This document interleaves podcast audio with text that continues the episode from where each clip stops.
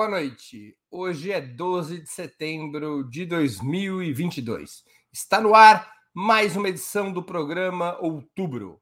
Aqui você encontrará as melhores informações e análises sobre as eleições mais importantes desde o final da ditadura militar.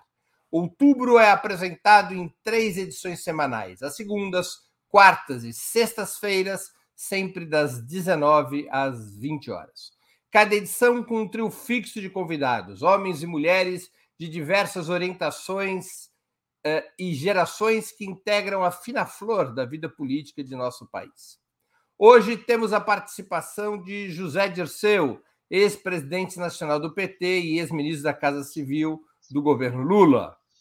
De Maria Caramês Carlotto, professora de Sociologia e Relações Internacionais na Universidade Federal do ABC e de Valério Arcari, historiador e professor titular aposentado do Instituto Federal de Educação, Ciência e Tecnologia de São Paulo.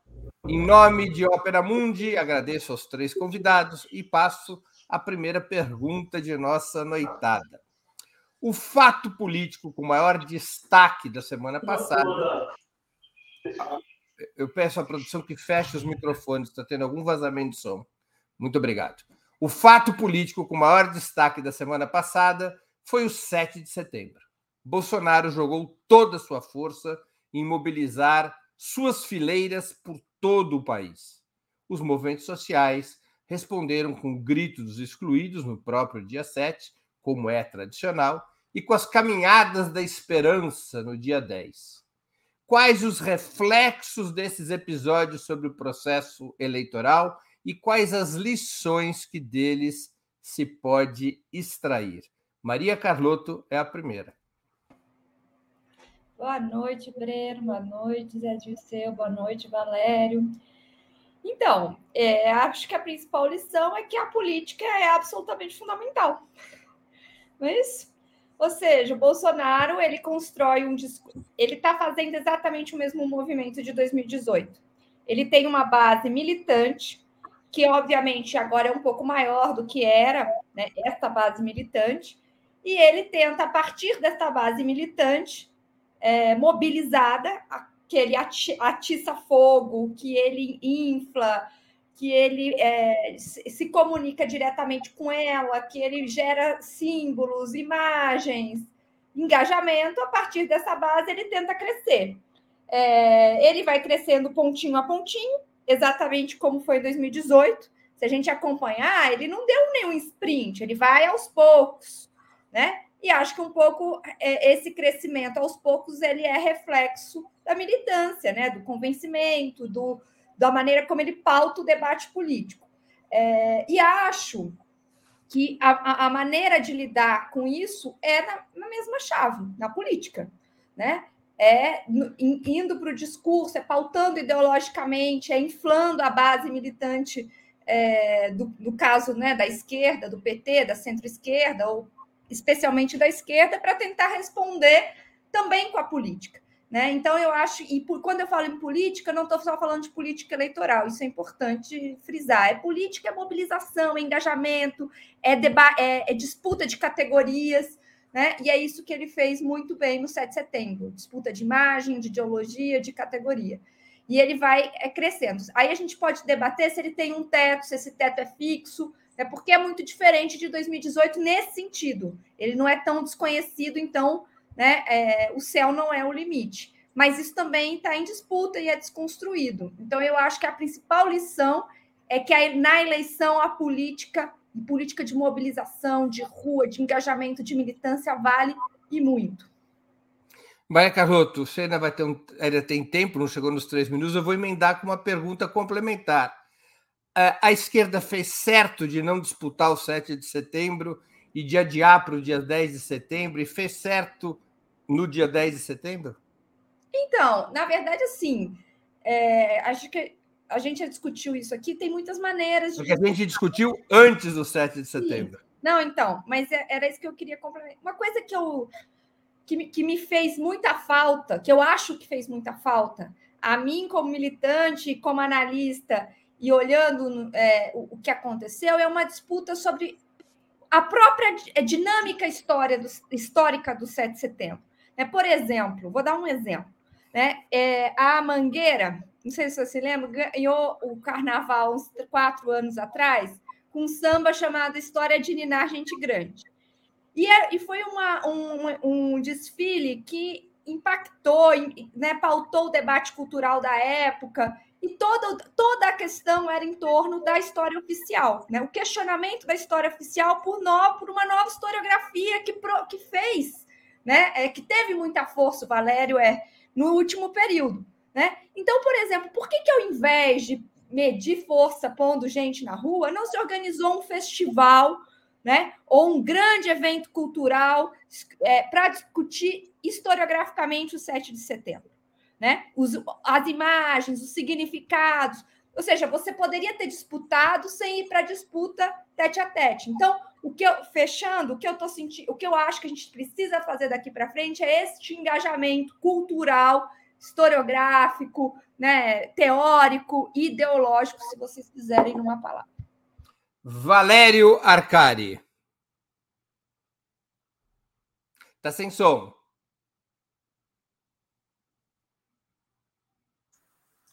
Muito Vai bem. Lá. Voltamos. Boa noite, Breno. Boa noite, Zé. Boa noite, Maria Carlotto. Boa noite a todos que estão assistindo o outubro desta segunda-feira e aqueles que eventualmente vão assisti-lo nos próximos dias. 20 dias nos separam é, do primeiro turno das eleições. Penso que a principal lição, Breno, é, do 7 de setembro é que subestimar o bolsonarismo tem sido o maior erro da esquerda brasileira e nós temos que. A ficha tem que cair, tem que virar a página. É, Bolsonaro deu uma demonstração de força inequívoca no 7 de setembro. As mobilizações, tanto em Brasília, na esplanada dos ministérios, como na Avenida Copacabana, como na Avenida Paulista, em menor medida na Paulista, não deve ter tido muito mais do que um terço do que foi um ano passado, mas ainda assim, mobilizações multitudinárias, imensas, radicalizadas, eh, uma base social é muito, muito ativa. A estratégia do Bolsonaro, me parece, é ter sido a, a, mobilização deste movimento político, ele não construiu um partido, por variadas razões, para tentar é, organizar nas próximas três semanas um grande arrastão social, político, eleitoral que garanta a sua presença no segundo turno. Esse era o centro da tática. Ele saiu fortalecido. A sua fraqueza é a fraqueza da sua força, porque ele se apoia é, na perigosa ideia de que a força pode vencer disseminando medo. Por isso, ele mantém a, a agitação da intimidação golpista. Né? O, o, o contexto eleitoral que nós estamos tendo, Breno, é de elevação crescente da tensão, da exasperação, da exasperação e até do medo, viu? O assassinato do Benedito Cardoso dos Santos no Mato Grosso, na sequência, foi mais um destes episódios terríveis que confirma o perigo que nos ameaça com a radicalização dos neofascistas. É um perigo real e imediato. E o Bolsonaro já deixou claro que não vai aceitar perder as eleições. Esse foi o sentido da convocação do 7 de setembro, que foi apresentado como a hora da batalha final, do último combate. Esse foi o sentido dos discursos eh, mussolinianos do Bolsonaro em Brasília, com direito até a eh, insólita. Eh, exaltação da sua virilidade, né, o momento imbrochável é, da campanha eleitoral, e tem sido o sentido dos vídeos horrorosos, impressionantes, assombrosos, impressionantes que circulam nas redes sociais desde, desde a quarta-feira passada. É, é um discurso de armas é, para os cidadãos de bem, em defesa da liberdade, para exterminar a esquerda e para esmagar a ameaça comunista. É um delírio é, que antecipa uma, uma campanha né, vitória eleitoral ou denúncia da fraude eleitoral. Quer dizer, há um golpismo retórico é, subentendido nas entrelinhas de tudo que ele disse no, no 7 de setembro e tem é, nas entrelinhas uma chantagem é, que fica suspensa no ar, que é a ameaça de uma guerra civil no Brasil. Reivindica 64 e, e alerta que a história pode se repetir. Eu creio que a lição principal destes últimos dias é, é, é, que eles têm que ser derrotados agora e já, embora seja difícil, mas ainda é possível no primeiro turno. José Dirceu, qual é a sua opinião sobre essa questão? Primeiro, eu quero destacar que o Bolsonaro enfrenta um grande problema que é o teto dele. Realmente ele tem um teto. Realmente ele tem um teto. Por isso que no segundo turno ele bate em 39%, 38%. Que tem que ser levado em consideração para saber a real força que ele tem a partir de um fato real que ele conseguiu mobilizar a base dele no 7 de setembro. Eu fui a Passar Quatro, outros foram às cidades do interior por outras razões, aniversário da mãe, ou porque foram vivem. Em todas as cidades eles fizeram manifestações. Fora as capitais, eu sei que Fortaleza foi razoável, Rio, São Paulo, Porto Alegre, Brasília. Então, esse é um fato real. A disputa sobre o 7 de setembro foi feita uma opção de não fazer, né? Podia ter feito desde janeiro de 2022, né? porque é o ano da, é, de construir um discurso, uma série de atividades, de atos, como a Tabata disse, inclusive culturais, mas foi feito, e muito menos de disputar dia 7 de setembro. Né? As convocações para o dia 10, né? ou para o próprio dia 7, lógico, com campanha eleitoral no meio, é, é muito difícil né? Você pode convocar para a campanha eleitoral, para o 7 de setembro, a máquina do governo convocou. Né? Foi uma convocação que misturou o oficial com a campanha eleitoral, que é ilegal. Então tem esse lado também da humilhação ao presidente de Portugal, o mais grave, da presença das Forças Armadas, que vai se desdobrar em algo muito mais grave, que acabou de acontecer de ontem para hoje, que é as Forças Armadas autorizadas pelo TSE participarem da fiscalização do processo eleitoral e na certificação das urnas do processo eleitoral. Algo inacreditável. Né? Em qualquer país do mundo seria considerado algo inconstitucional e impensável. Eu acredito que o Bolsonaro atingiu o objetivo dele, que é reunir o exército dele e prepará-lo para os últimos dez dias de campanha. Vamos lembrar que os dez anos de campanha, as igrejas neopentecostais, o poder econômico, além do poder das emendas parlamentares, do orçamento secreto, né, que as redes jogam um papel decisivo para eles. Então, também tem esse outro elemento. A ilegalidade é flagrante do Bolsonaro, o abuso de recurso público. Em qualquer outra situação, ele seria declarado, a, a chapa seria caçada, ele seria declarado inelegível. Mas nós estamos vivendo um equilíbrio de forças no Brasil evidente, que é que Bolsonaro, sua família, as denúncias contra as investigações, os processos, nada vai a lugar nenhum, porque há um certo acordo que ele não pode né, ser impedido de participar da eleição, não há força para isso por causa da presença militar, ou pelo risco de uma crise institucional, e que também ele não pode ser impedido de atividades como essa que ele fez abertamente durante semanas até construir o 7 de setembro. Então, nós estamos vivendo uma situação grave do ponto de vista democrático. Grave. Não é só as ameaças, como o Valério descreveu, é, dele sobre Zé, golpes. Só para completar a mesma questão que eu fiz aos outros dois. Os partidos de esquerda, os movimentos sociais, adotaram a postura correta em relação ao 7 de setembro? Isso não tem mais importância nenhuma, porque já passou, né? Acho que Bom, tem que agora tirar... A análise é sempre sobre o que já não, passou. Não, não, já tirar as consequências do 7 de setembro. Né? É lógico que os partidos não fizeram o 7 de setembro, não se organizaram para comemorar 200 anos de independência, nem para exaltar a soberania nacional e independência, nem o nacionalismo, nem a herança nossa nacionalista, né, ou desenvolvimentista, nem o papel da classe trabalhadora na defesa da democracia e da soberania do Brasil, nem a nossa história. Foi feita uma opção.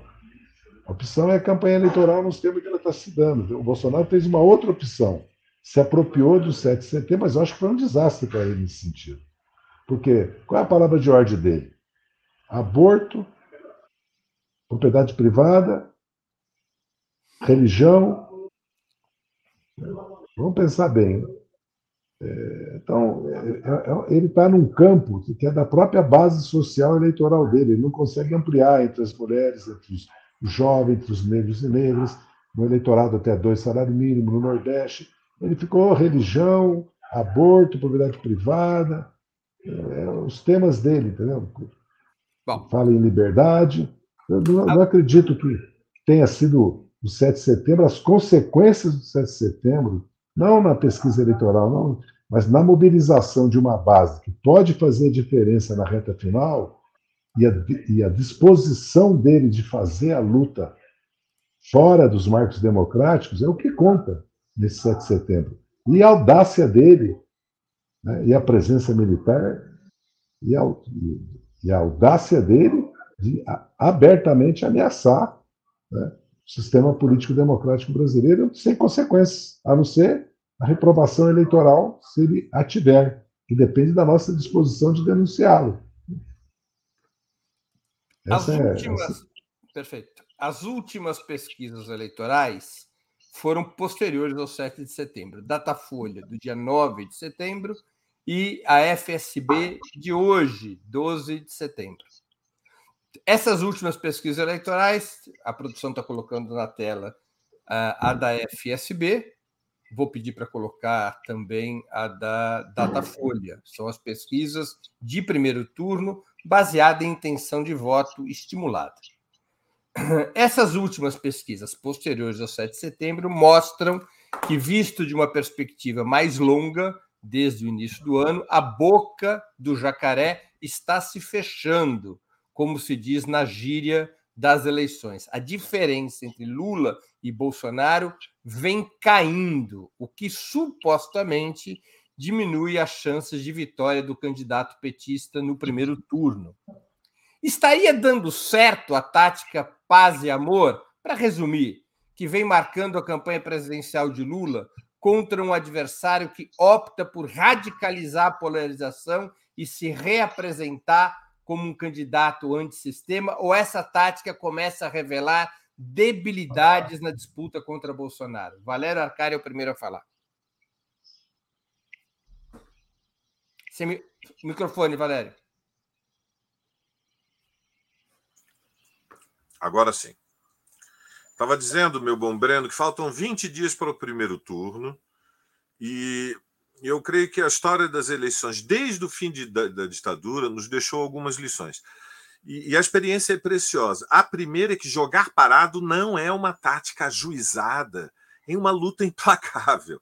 Lula, Paz e Amor tem sido interpretado como uma habilidade acrobática, estilo Matrix, ignorar os ataques, não responder às acusações, contornar as polêmicas, evitar críticas.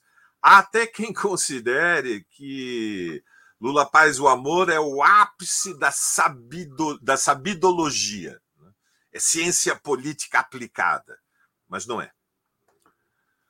O que, que as eleições, por exemplo, de 2006 nos ensinaram? Elas demonstraram que a recusa de Lula de participar dos debates foi uma das razões principais que explicam por que, que a vitória não veio no primeiro turno. Lembremos que naquelas eleições o Alckmin teve no segundo turno menos votos que no primeiro, mas conseguiu chegar no segundo turno. Eu diria que Lula mantém o favoritismo, mas a, a diferença se estreita e, é, e devemos ficar realmente preocupados. Ela já foi maior, 10% maior. Lula não caiu na média das pesquisas, ele mantém esse patamar que está ali entre 44 e 45, mas Bolsonaro veio subindo lenta e aparentemente de forma ininterrupta. E quando nós avaliamos as, as variáveis, né, as diferentes indicadores de forma desagregada, por extrato de renda, idade, gênero, raça, religião, região do país e outros. ocorreram oscilações que são significativas, diante das quais nós não podemos ficar indiferentes. A ilusão de que as eleições já estão decididas pode confortar os corações ansiosos, nervosos inquietos, mas me parece muito perigosa. Eu estou entre aqueles que defendem que é necessário responder de forma eh, frontal ao bolsonarismo e que, inclusive, a melhor maneira de eh, convencer, atrair aqueles que se inclinaram para candidaturas eh, que não a de Lula contra Bolsonaro é responder eh, de maneira pedagógica, séria, rigorosa, mas inflexível ao perigo que representa Bolsonaro.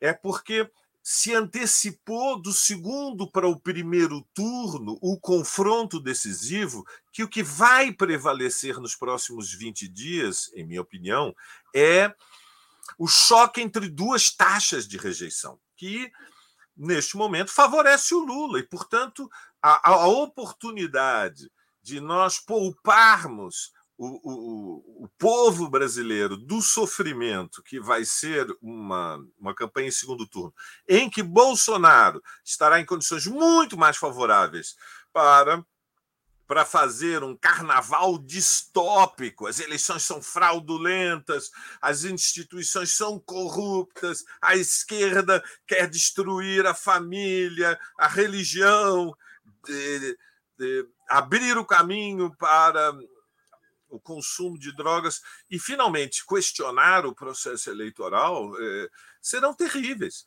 Então, é nesse, nesse terreno que eu penso que é preciso uma inflexão na campanha creio que foi um, um acerto na semana passada é, ter introduzido na televisão a denúncia da compra dos apartamentos pela família Bolsonaro. E não vou deixar de fazer um comentário sobre o dia de 7 de setembro. Era um erro ir às ruas no dia 7 de setembro, como ficou demonstrado dois dias depois com a morte do Benedito no Mato Grosso.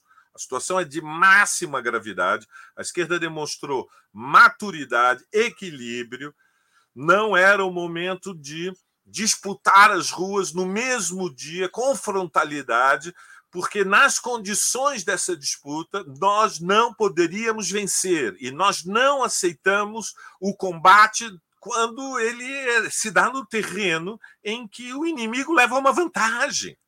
É o mínimo de eh, seriedade, hoje olhando para trás compreender que nas ruas nós só tínhamos a perder e há o perigo de novas mortes, como foi do Marcelo Arruda, como foi a do Benedito, porque o bolsonarismo está incendiando o país com uma mobilização fascista. José Dirceu.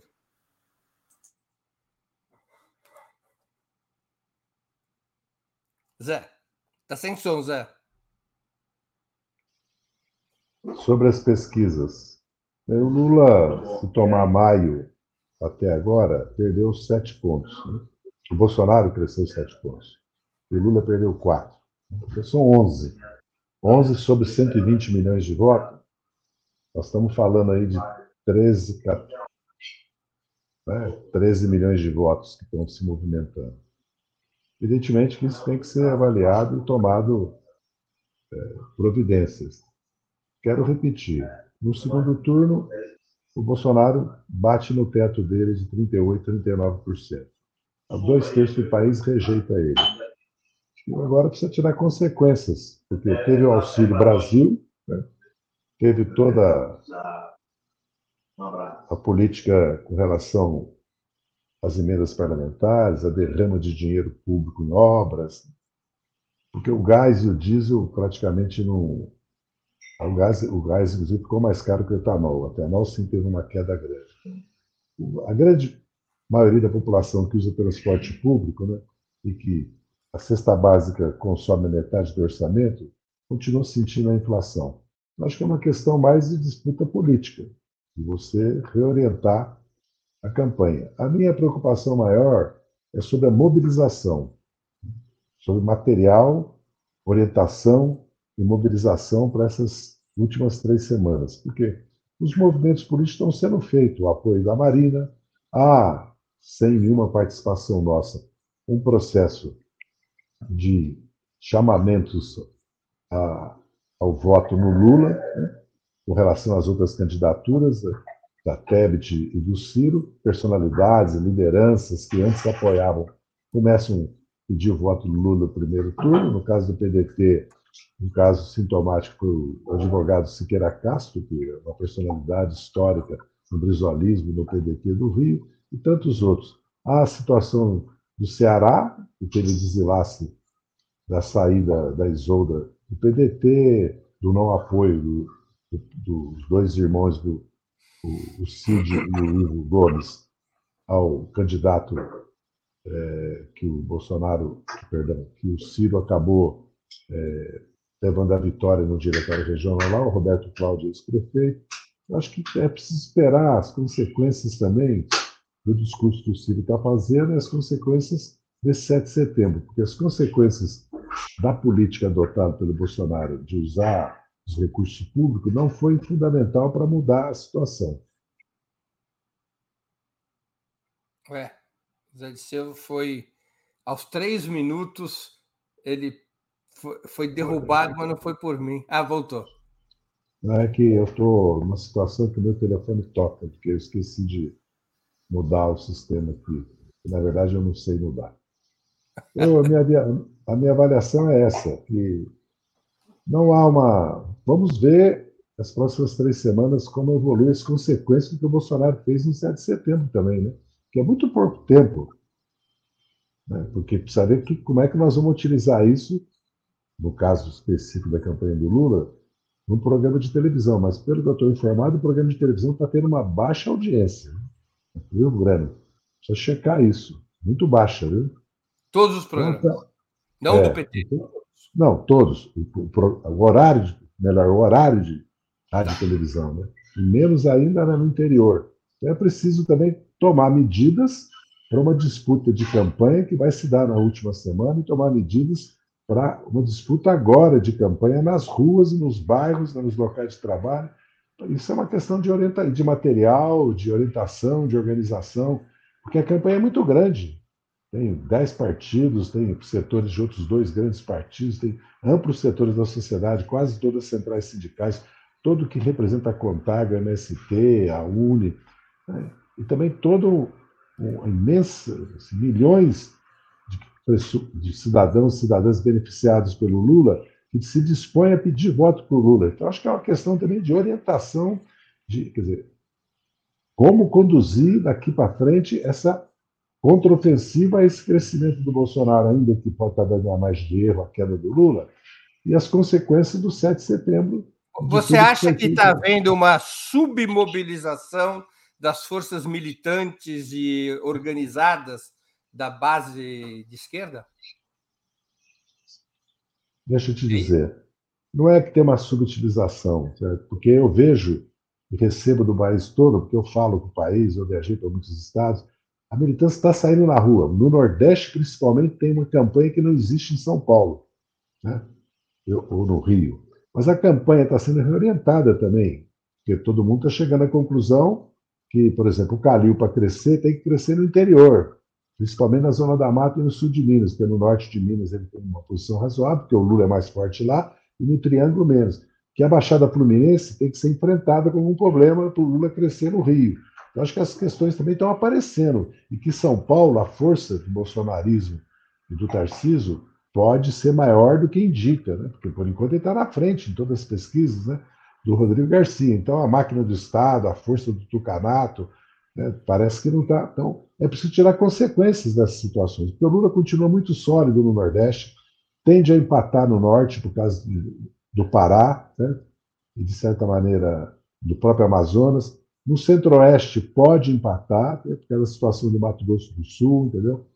É, de Tocantins, apesar de Goiás e Brasília. Então, é tirar consequência disso e reorientar. A reorientação do discurso, é, seja nos debates, seja na televisão, seja nas entrevistas, seja nos eventos temáticos, tem que levar em conta Isso foi colocado aqui, a denúncia da compra dos apartamentos, da corrupção, na verdade, das denúncias que existem de corrupção da família Bolsonaro e outras questões, tem que começar a ganhar visibilidade. Um pouco eu vejo assim. Maria Carlotto. Não, eu quero concordar bastante com o Zé Dirceu, que eu acho que o que precisa agora é uma orientação muito clara da campanha, né, da, da, da, da, da, cúpula da campanha, de que é preciso intensificar é, a mobilização nos próximos 20 dias.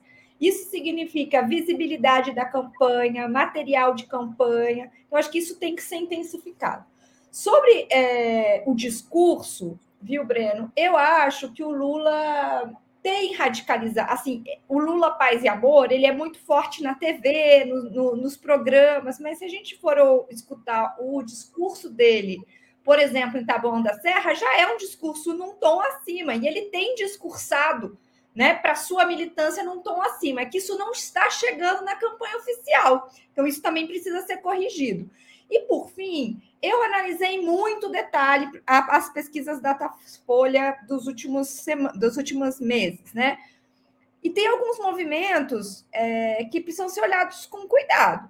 Primeiro que a polarização já existe, ela é muito forte, né? Se a gente olhar renda, escolaridade, sexo, né? É, é a, a, diferença é gritante. Né? O Bolsonaro, a partir, só para a gente pegar a escolaridade, né? O Bolsonaro, o, o, melhor, renda, a partir de dois salários mínimos, né? O Bolsonaro já ganha do Lula. É porque até dois salários mínimos é 50%, e o Lula está muito na frente. Né? Então, assim, essa polarização entre ricos e pobres ela já é muito forte.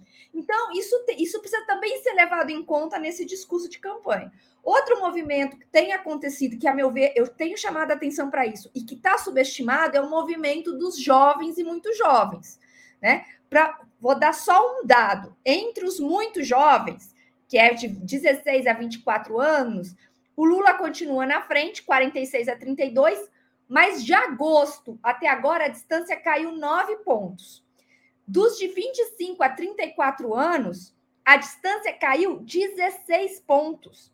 Ou seja, o Bolsonaro ele está crescendo nesse público jovem. Isso precisa ser levado em consideração, porque é um público militante nas redes. Então, o que, que a campanha vai fazer para este público? Né? Porque aqui está caindo é, a diferença numa velocidade bem grande, isso especialmente no Sudeste. Então, eu acho que tem alguma que é, que, né? Aí está falando de regiões urbanas. Então, isso que o Dirceu falou, né, de uma campanha que precisa olhar para esses dados e traçar estratégias específicas daqui até o primeiro turno. Eu acho que a gente tem uma base militante que está adormecida, principalmente no Sul e Sudeste, e que eu acho que tem que ser posta em movimento urgentemente. Antigamente no futebol existia um prêmio chamado Belfort Duarte, era dado para o jogador mais disciplinado, aquele que não era expulso. A Maria Carlotto tem o Belfort Duarte do outubro. Ela sempre fala dentro do tempo, ao contrário dos eu seus colegas de bancada. Troféu Belfort Duarte para Maria Carlotto. Antes de continuarmos, eu, eu não fiz media training, viu, ô, ô, Breno? Isso não é media training, isso é não, aula. Não, é uma disciplina natural de, de professora. Muito bem. Antes de continuarmos, eu queria pedir a contribuição financeira de vocês para a Ópera Mundi. Há seis formas de fazê-lo. A primeira, assinatura solidária em nosso site, operamundi.com.br barra apoio. A segunda, se tornando membro pagante de nosso canal no YouTube. A terceira e a quarta, contribuindo agora mesmo com o Super Chat ou Super Sticker. A quinta é através da ferramenta Valeu, valeu demais quando assistirem aos nossos programas gravados. A sexta é através do Pix. Nossa chave no Pix é apoie.operamundi.com.br. Eu vou repetir. Nossa chave no Pix é apoie.operamundi.com.br. A mais eficaz de todas as armas contra as fake news é o jornalismo de qualidade. Apenas o jornalismo de qualidade coloca a verdade acima de tudo. E esse jornalismo que a Opera Mundi busca oferecer todos os dias e noites depende da sua contribuição, do seu engajamento, do seu apoio. Feito aqui o intervalo comercial, que saco vazio não para de pé, eu vou fazer uma terceira pergunta, ao gosto do Zé Dirceu, análise sobre o futuro.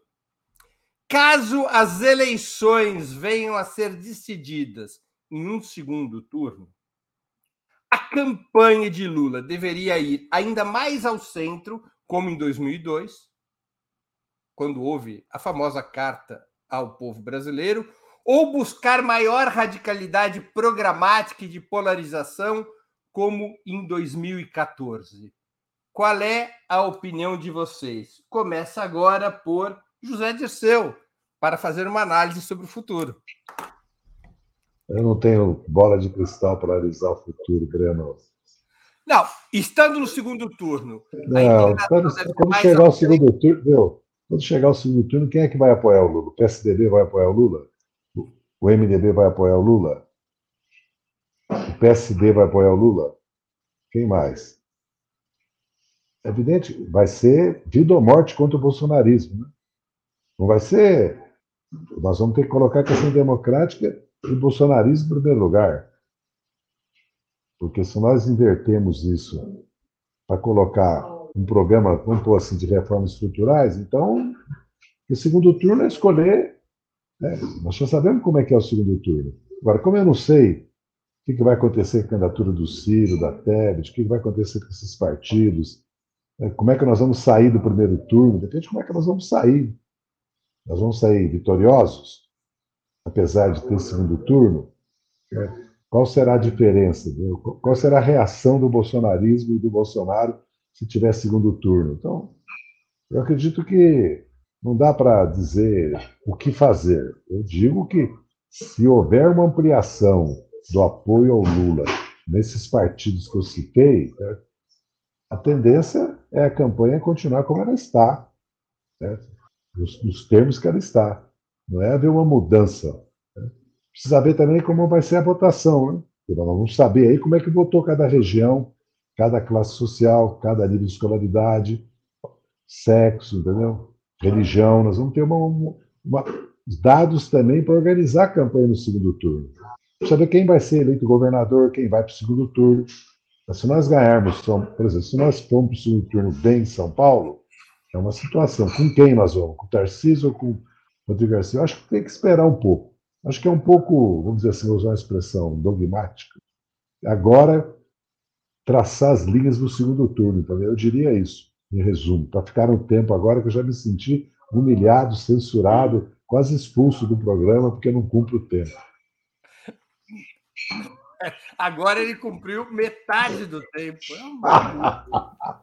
ah, Nada, como dizia o Zé Bete, mais vale uma grama de exemplo do que uma tonelada de conselhos. Foi premiada a Maria Carlotto com o troféu Belfort Duarte, todo mundo vai se enquadrar no tempo. Eu fico muito contente. Valério. Não, Maria Carlotto agora. Então, Breno, eu acho o seguinte: eu, eu concordo com o Disseu que tem que ver o que vai realmente acontecer. Mas se a gente olhar o que está acontecendo segundo as pesquisas, né? Que precisam ser olhado, isso precisa ser olhado com certo cuidado, mas eu insisto, a polarização é muito forte e talvez a gente esteja subestimando.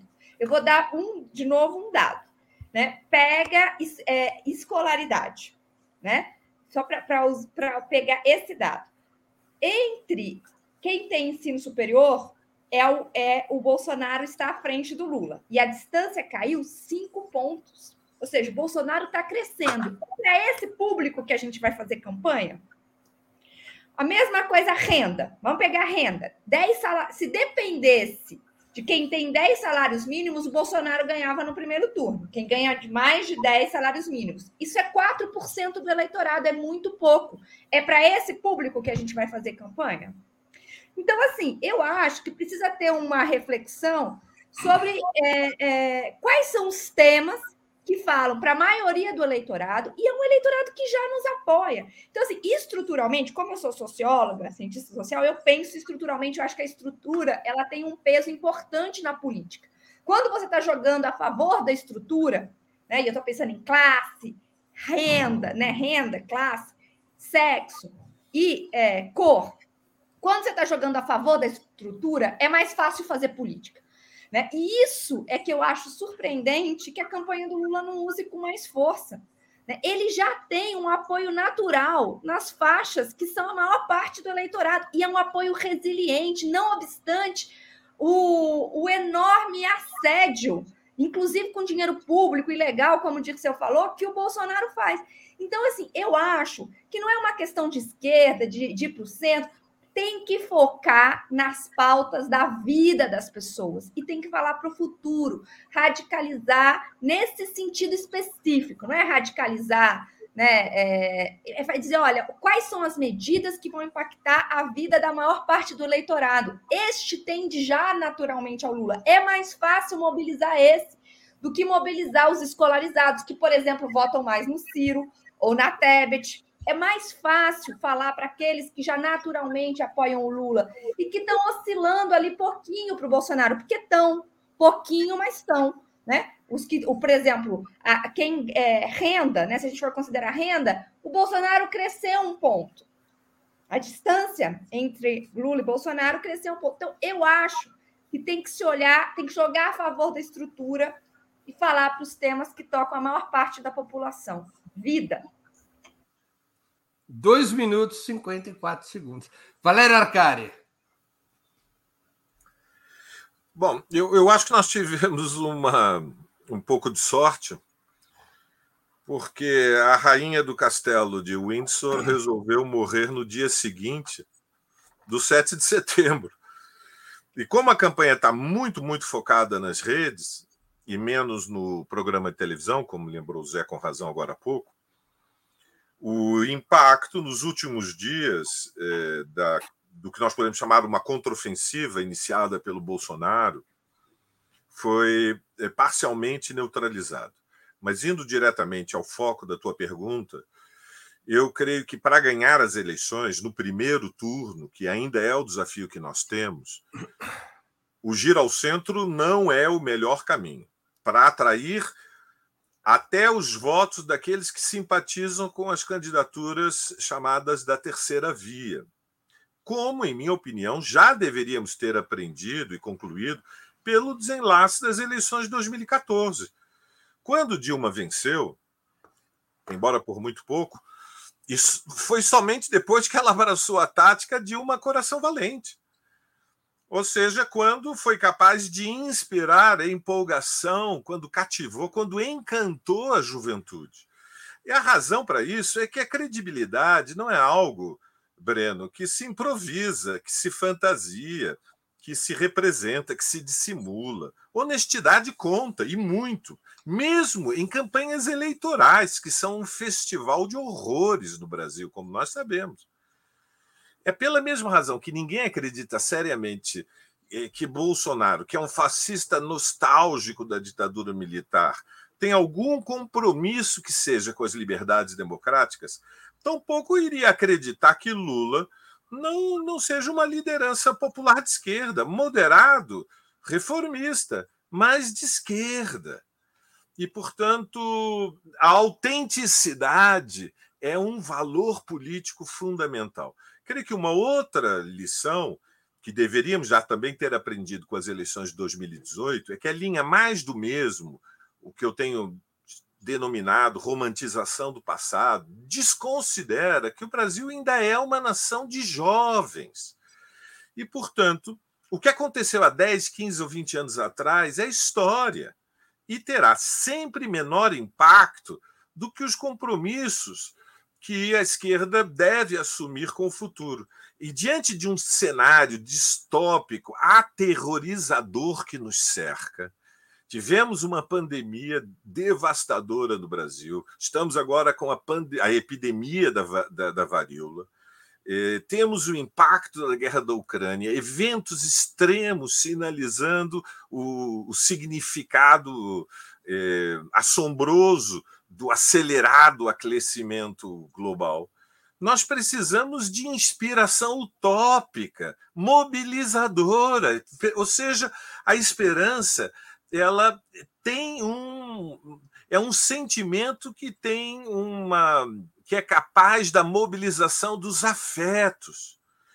E, e por outro, a verdade também é que ainda que o PT tenha vencido quatro eleições presidenciais seguidas, que os governos do Lula e da Dilma são incomparavelmente é, superiores a esta tragédia que foi o mandato do Michel Temer e agora os três anos e meio do governo Bolsonaro, não foram poucos os erros cometidos durante as gestões dos governos de coalizão, junto com o MDB, junto com o Renan Calheiros, junto com o Guedel. Não foram poucos os erros. Então, eu diria, Breno, que para ganhar o primeiro turno não é a melhor linha, nem a nostalgia do passado, nem, nem o giro ao centro. A melhor linha, como destacou, creio que muito bem Maria Carlotto, é nós falarmos com a maioria do povo brasileiro, que é a classe trabalhadora, os setores médios assalariados, que vivem na fronteira da, da vida plebeia e que tem fortes compromissos com a ideia de que o Brasil tem que deixar de ser um país tão injusto e que há o perigo de uma corrente fascista é, permanecer no poder. Câmbio, Breno. Muito bem. Ô, Breno, ah, Breno. Oi.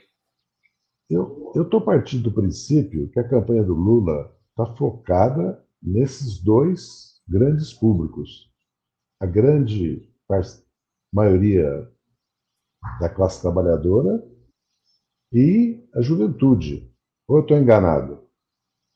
O comportamento do Lula, as ações dele, os gestos dele, e a própria campanha, o próprio horário de rádio televisão.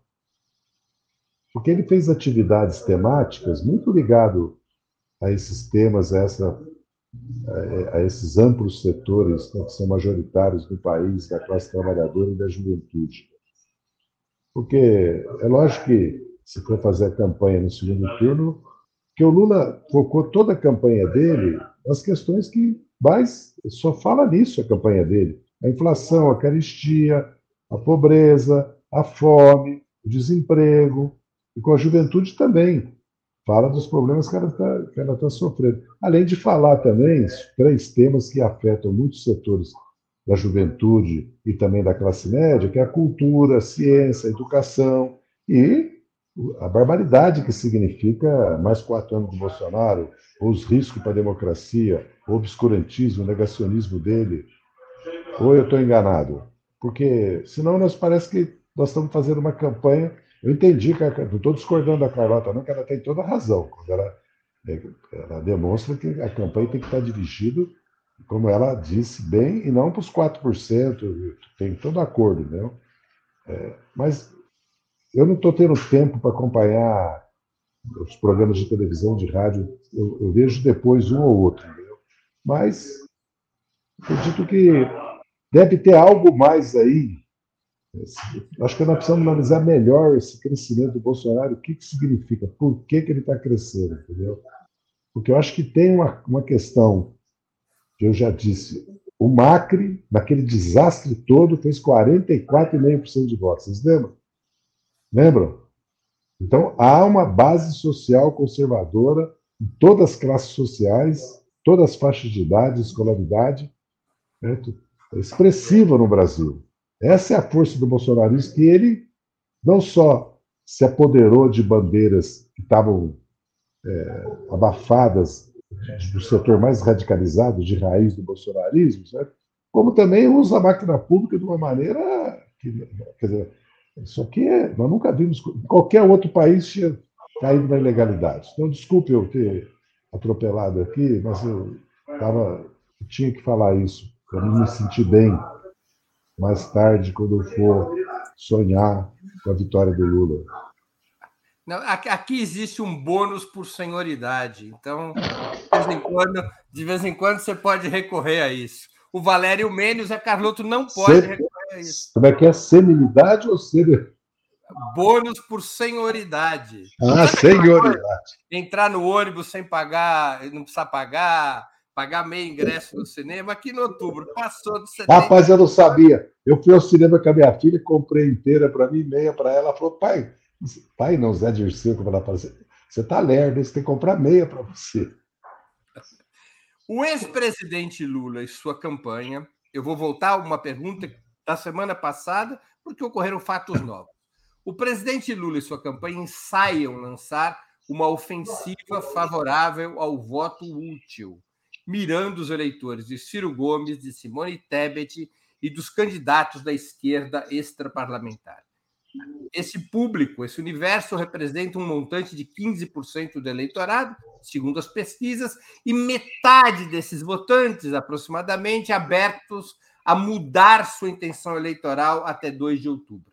O deputado André Janones, que tem papel destacado na articulação das redes sociais da campanha de Lula, está impulsionando um movimento digital com a consigna votar útil para derrotar o inútil. Alguns especialistas, como Antônio Lavareda, consideram essa opção, abre aspas, um erro crasso, por hipoteticamente levar a um desvio do enfrentamento. O enfrentamento deixa de ser contra Bolsonaro e passa a ser contra esses outros candidatos, na busca dos seus eleitores. Qual a opinião de vocês, Maria Carlota? Então, primeiro, Breno, rapidinho, só dizer para o Dirceu assim, Dirceu, eu acho que o discurso.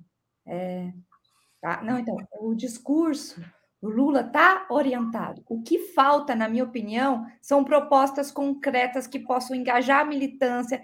É isso que está faltando. Então, assim, só para te responder, é, sem dúvida, os temas estão orientados para esse público.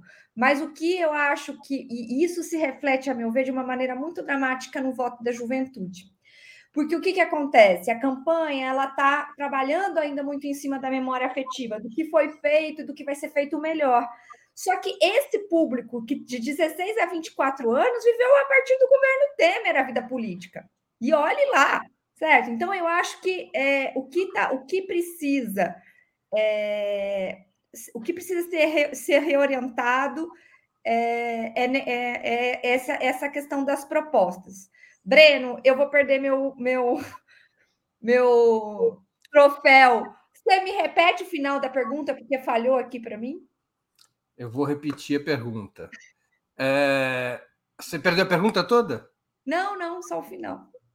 Então, a campanha, o deputado André Janones, que tem papel destacado na articulação das redes sociais da campanha de Lula, está impulsionando um movimento digital com a consigna votar útil para derrotar o inútil. Alguns especialistas como Antônio Lavareda, considera essa opção um erro crasso, entre aspas, estou citando Lavareda, por hipoteticamente desviar o enfrentamento contra Bolsonaro para um enfrentamento contra esses outros candidatos na busca de conquistar os seus eleitores. Qual é a opinião de vocês? Qual é a sua opinião?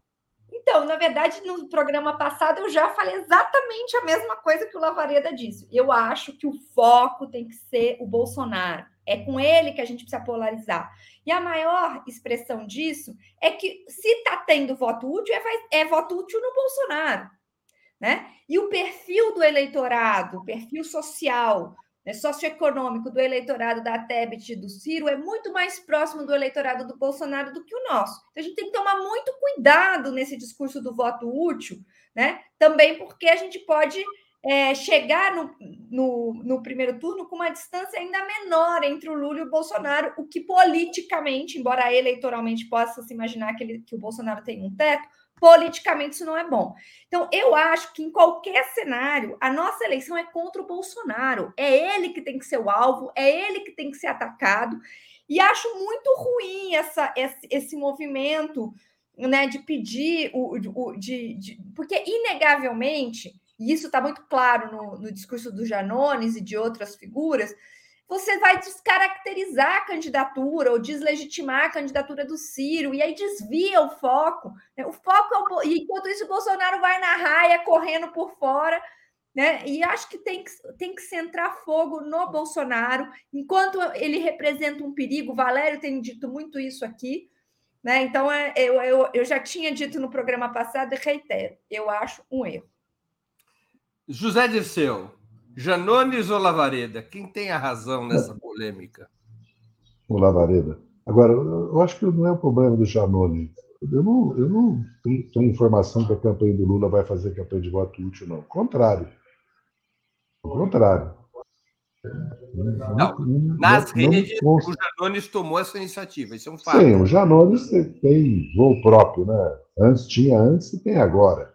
não precisa consultar campanha do Lula para fazer o que ele faz, minha avaliação. Primeiro. Segundo, o Ciro vai fazer o voto útil. Esse último vídeo dele hoje, não sei se vocês viram, ele vai fazer o voto útil. Ele vai ser abandonado, como está sendo abandonado, por lideranças importantes, por setores do eleitorado. Então, à medida que vai avançando a campanha, certo? O problema é, se você quer desconstituir uma candidatura, você tem que revelar a natureza dela. No caso do Ciro, ele é conhecido, não, tem como. Agora, se for para enfrentar a Tebet, só mostrar a natureza dela. Né? Mas não, não, não, é o caso. Então, eu acho que vai haver um movimento natural, independente de nós, de setores que apoiam o Ciro, de deixá-lo. Até pelo esse último vídeo dele é algo assim inacreditável. Né? Eu não vejo necessidade de fazer uma campanha nós, no rádio, na televisão, no discurso é, de voto útil. Porque se, se tiver voto útil, vai ser porque os setores do eleitorado ou vão desencantar com o Ciro ou vão chegar à conclusão que é melhor liquidar a eleição no primeiro turno. É assim que eu vejo. No fundo, eu concordo com o que a Carlota falou, entendeu? Para é. mim ficar com crédito de tempo, já vou parar. Tá bem, tá bem, tá acumulando os créditos, créditos de carbono, tá acumulando aqui os Só que a dona Maria, a professora Maria Carloto e não Carlota, você tomou uma multa. É que eu tenho uma, é que tem uma professora grande amiga minha. Eu me, desculpe, Carloto, desculpe. Você tomou uma multa de 15 segundos. É claro. Valério Arcari. Bom, é, eu, eu, eu, creio que. Veja, o, o, Ciro Gomes, o Ciro Gomes ele está insistindo numa interpretação de que há dois perigos simétricos nessa campanha eleitoral. Ou seja, ele tenta desesperadamente ser o candidato da terceira via, que naufragou neste processo eleitoral, porque já está antecipado do segundo para o primeiro turno a disputa, a disputa do governo. É, e, e há uma desonestidade fundamental que diminui a autoridade do Ciro. Porque, evidentemente, a candidatura do Lula não é simétrica à candidatura de Bolsonaro. Bolsonaro não é um candidato de extrema direita que, é, que faz discursos exaltados. Bolsonaro é a liderança de um movimento político que tem peso de massas na sociedade e é fascista. É o fascismo do século XXI tentar se apresentar como o caminho do meio, o caminho do equilíbrio, o caminho é, da responsabilidade num processo eleitoral que, evidentemente, está enviesado, está desequilibrado, porque há uma candidatura de, de estilo fascista, como são os Fratelli de Itália, nas eleições que vão ocorrer daqui a duas semanas na Itália.